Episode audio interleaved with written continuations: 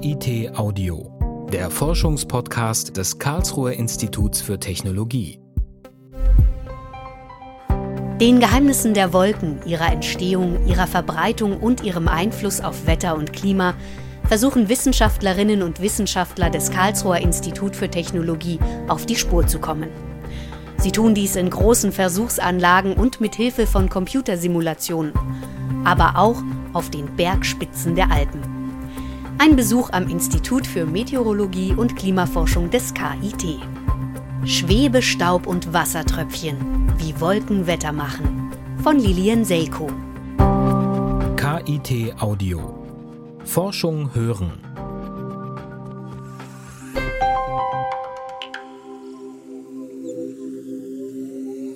Es schweben in rötlichen Wolken hoch über Stadt und See. Was bergt ihr in luftigen Falten? Ist's Lust, ist herbes Weh? Sie türmen sich auf und dreuen, sie glühen im Wetterschein und werden in wenigen Stunden verweht, vergessen sein. Wolken in den unterschiedlichsten Formen ziehen über uns hinweg. Für die einen sind Wolken ein Symbol der Wehmut, der Liebe oder der Reiselust. Für andere sind Wolken nicht mehr als winzige Wassertröpfchen in einem Verbund.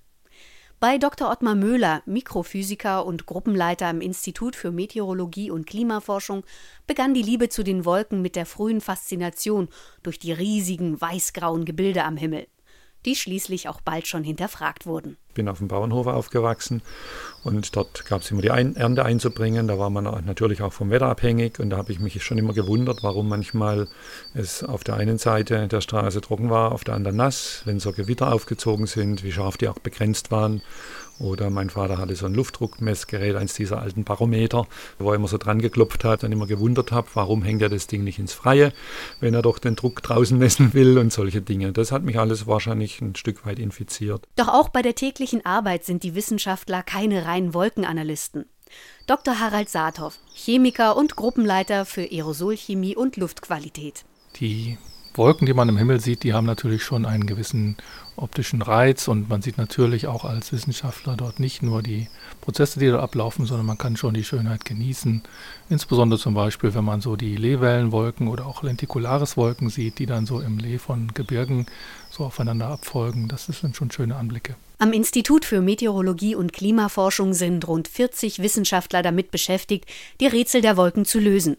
Wie entstehen Wolken und wie beeinflussen sie tatsächlich unser Klima und unser Wetter? Institutsleiter Professor Thomas Leisner. Die Wolken sind immer noch ein ganz großes Geheimnis. Sie sind ja in gewisser Hinsicht die Klimaanlage unserer Erde. Das heißt, wenn wir viele Wolken haben, dann wird mehr Sonnenlicht zurückgeworfen ins Weltall, weniger Wärme kommt am Boden an und entsprechend kühlt sich die Erde ab. Und wie stark die Wolken das tun und insbesondere wie jetzt in Zeiten des Klimawandels diese Fähigkeit der Wolken, die Erde abzukühlen, sich verändert, das ist Gegenstand unserer Forschung. Harald Saathoff über seine Arbeit als Wolkenforscher. Die Wolken sind maßgeblich ja für den Klimaeffekt verantwortlich und deswegen ist es sehr wichtig, die Prozesse, die zur Wolkenbildung führen und insbesondere auch die optischen Eigenschaften der Wolken verändern können, grundsätzlich zu verstehen. Das gilt sowohl für die durch die menschliche Beiträge veränderten Wolken als auch insbesondere für die ungestörten Wolken. Man muss also beides kennen, um den vom Menschen vielleicht verursachten Klimaeffekt genau verstehen zu können. So beschäftigt sich Ottmar Möhler sehr gerne auch mit ein paar besonderen Wolkenarten. Die Wolken sind sehr wichtig im Klimasystem, weil sie das Licht zum einen reflektieren, das heißt zur Kühlung des Erdklimas beitragen, zum anderen insbesondere die Eiswolken, die höher liegenden Eiswolken, auch Infrarotlicht, was von der Erde abgestrahlt wird, von der warmen Erde, auch absorbieren und streuen und damit eher erwärmend wirken.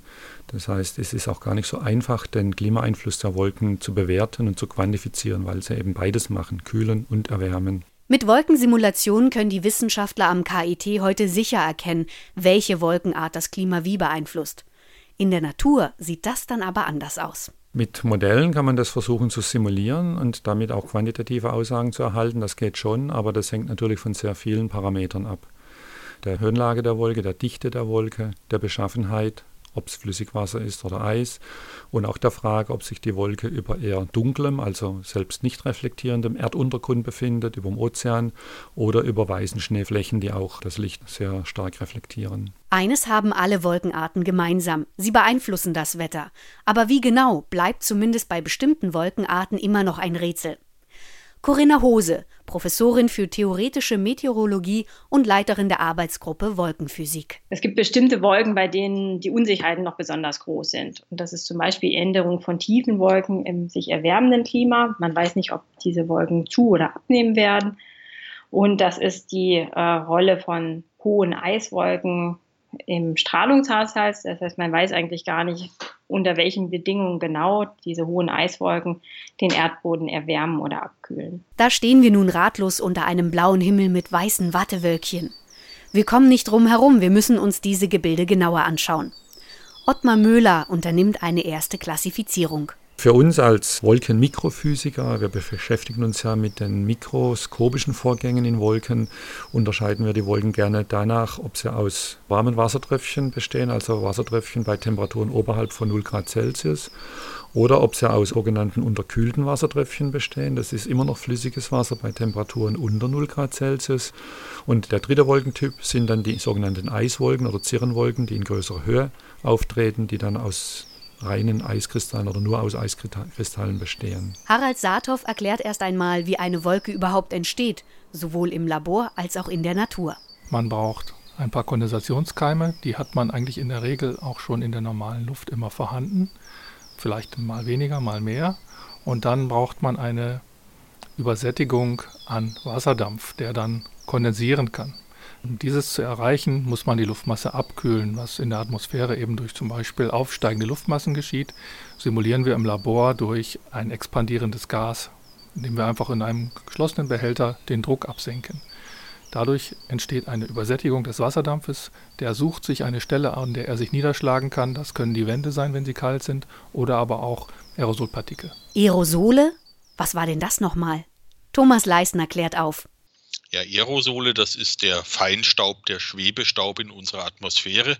Den kennt erstmal jeder, wenn Sie in einem dunklen Zimmer sind und ein heller Lichtstrahl kommt durchs Schlüsselloch, dann sehen Sie da drin kleine Partikelchen tanzen in dem Lichtstrahl.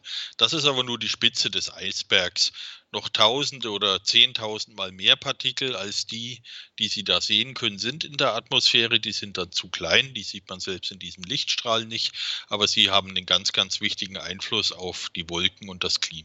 Was machen diese Partikel? Die Partikel haben ja immer erstmal zwei Wirkungen. Einerseits, und das ist derzeit viel in den Medien, der Feinstaub hat natürlich gesundheitliche Auswirkungen. Auch da gibt es noch viel zu erforschen. Wir wissen aber, dass er derzeit eines der allergrößten Probleme mit unserer Luftqualität ist.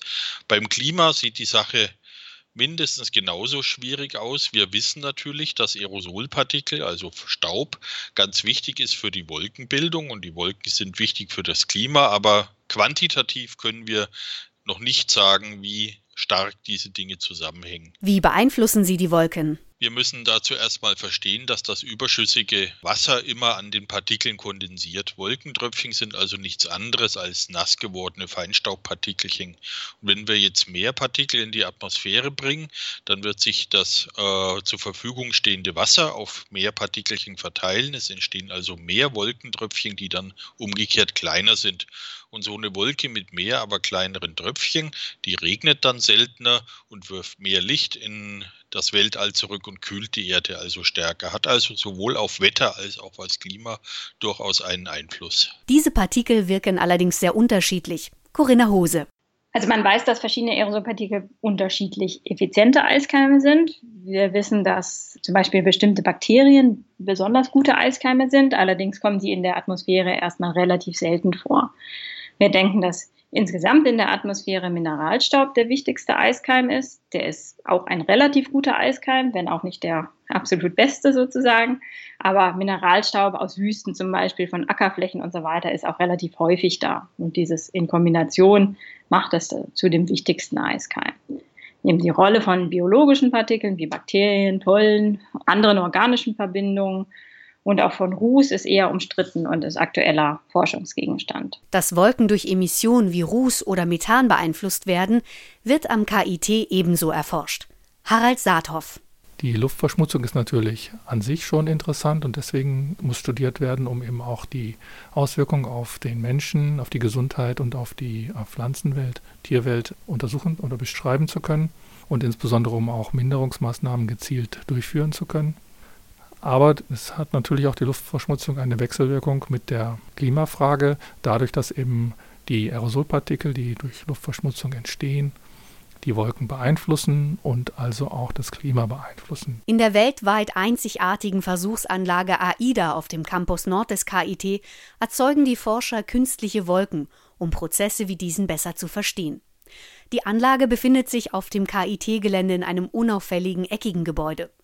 Tritt man durch eine selbst öffnende Glastür ein, wird man sofort von einem gleichmäßigen Motorengeräusch empfangen. Innerhalb dieses sehr hohen Raumes ist ein großer, runder metallener Behälter eingebaut.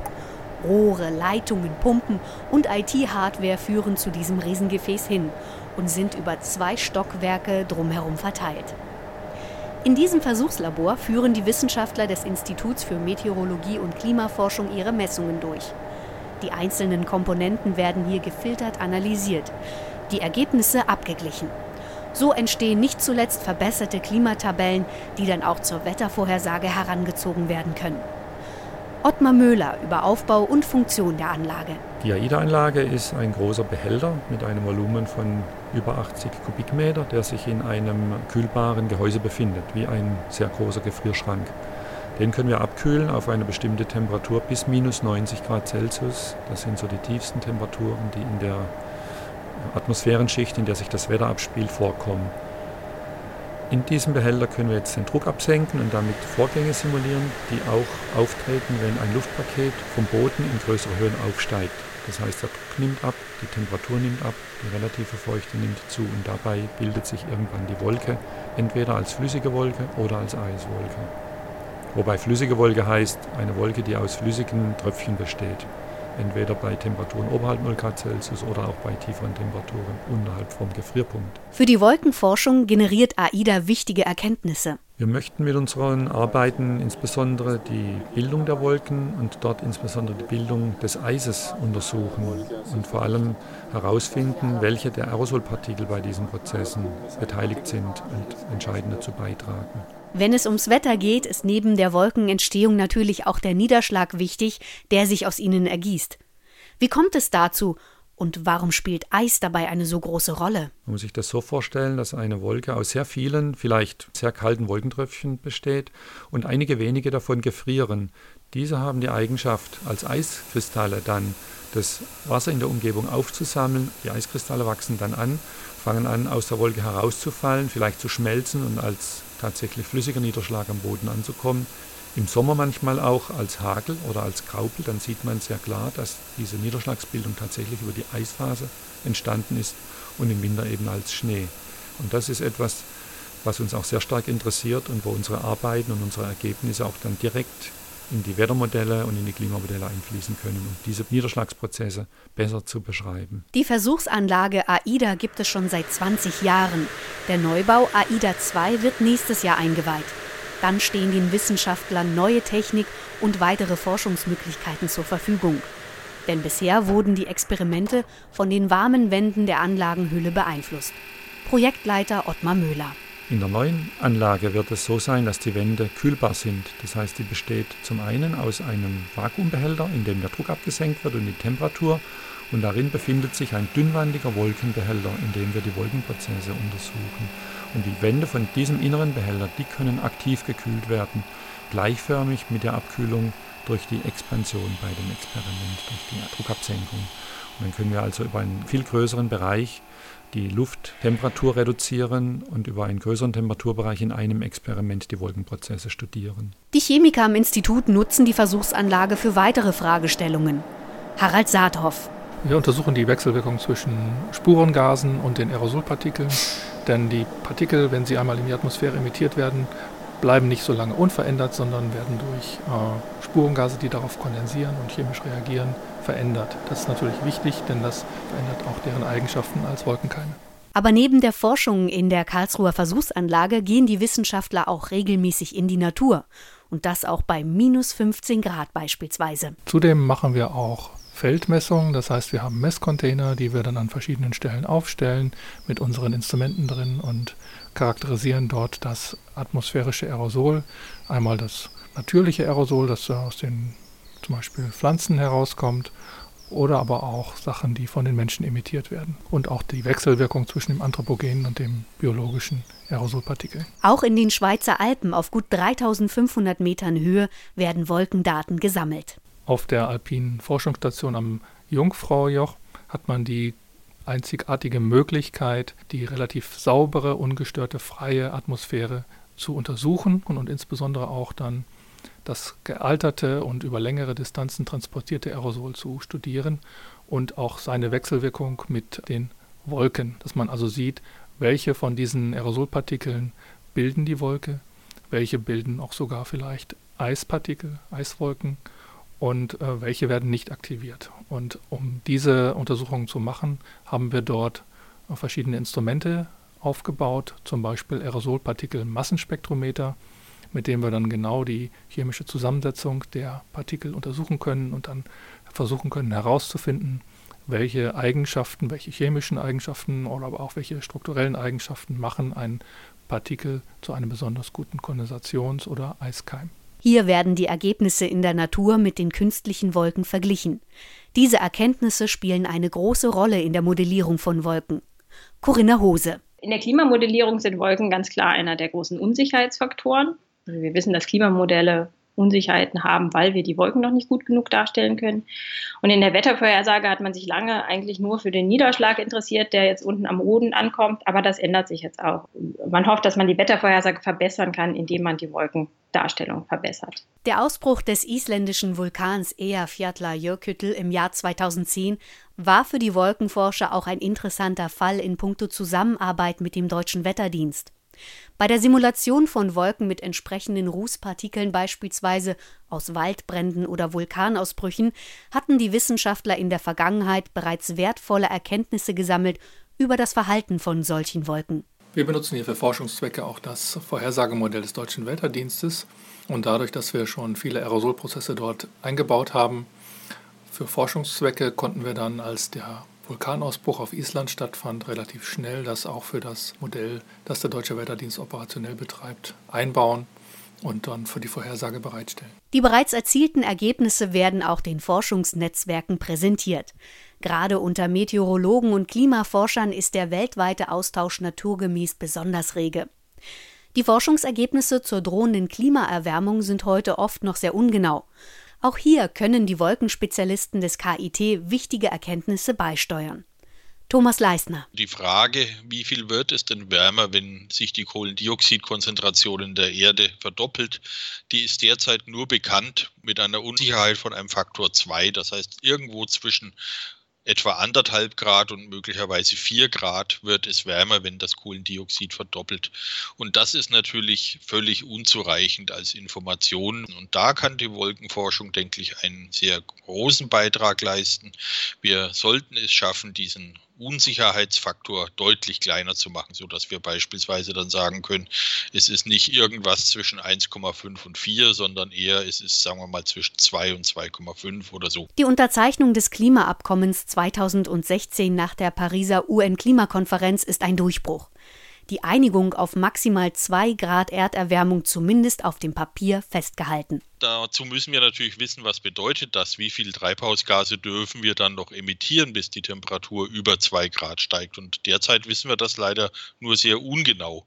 Und die größte Unsicherheit in diesem ganzen Prozess, das sind die Wolken und wie sie sich in einem sich erwärmenden Klima verändern. Deswegen müssen wir das dringend genauer erforschen, damit wir dann auch der Gesellschaft sagen können, wenn ihr nicht mehr als zwei Grad haben wollt, dann dürft ihr maximal noch so und so viel Treibhausgase emittieren. Ob sich Politik, Wirtschaft und Gesellschaft dann auch weltweit auf solche präzisen Obergrenzen einigen werden, ist eine andere schicksalsschwere Frage. Fakt ist, dass Wissenschaft und Forschung seit Jahren auf die menschengemachte Klimaerwärmung hinweisen. Die Wolkenforschung wird in diese Richtung intensiv weiter betrieben werden. Doch auch unser regionales Wetter soll besser vorhersagbar werden. Wird es in naher Zukunft möglich sein, eine punktgenaue Vorhersage für den nächsten Tag zu bekommen? Corinna Hose. Es wird niemals eine Vorhersage sein, morgen um 14 Uhr in Karlsruhe Oststadt ist ein großes Gewitter, sondern es kann eine Vorhersage sein, dass morgen mit 30-prozentiger Wahrscheinlichkeit konvektiver Niederschlag in einem Gebiet um Karlsruhe auftritt. Und wie sieht es mit der Vorhersage von Unwettern und starken Niederschlägen aus? Thomas Leisner. Was wir, denke ich, mit der Aerosol- und Wolkenforschung schaffen können, ist mehr im Mittel die klimatischen Einflüsse, die der Staub auf unsere Atmosphäre hat, besser zu verstehen. Das direkte Vorhersagen von Extremereignissen und dann auch das Bekämpfen, das liegt doch noch recht weit in der Zukunft. Wohl rücken die Wissenschaftler am KIT den Geheimnissen der Wolken durch Wolkensimulationen, Modellierungen und Feldbeobachtungen immer näher. Dennoch ist der Einfluss von Wolken auf die Erderwärmung noch nicht endgültig geklärt. Auch stellen Wolken weiter einen echten Unsicherheitsfaktor bei der Wettervorhersage dar. Die durch Menschenhand verursachten Emissionen müssen ebenfalls weiter beobachtet und analysiert werden. Vom Bau der neuen Versuchsanlage AIDA 2 wie vom Betrieb weiterer Forschungsstationen erhoffen sich die Forscher weitere Einblicke in die Rolle von Wolken im Klimageschehen. Vor dem Hintergrund der sich abzeichnenden, zum Teil dramatischen Veränderungen unseres Wetters haben diese Erkenntnisse höchste Relevanz. KIT Audio Forschung hören. Eine Produktion des Karlsruher Instituts für Technologie 2017. Redaktion Justus Hartlieb. Titelmusik Arthur Tadevosjan. Weitere Informationen finden Sie unter www.kit.edu/audio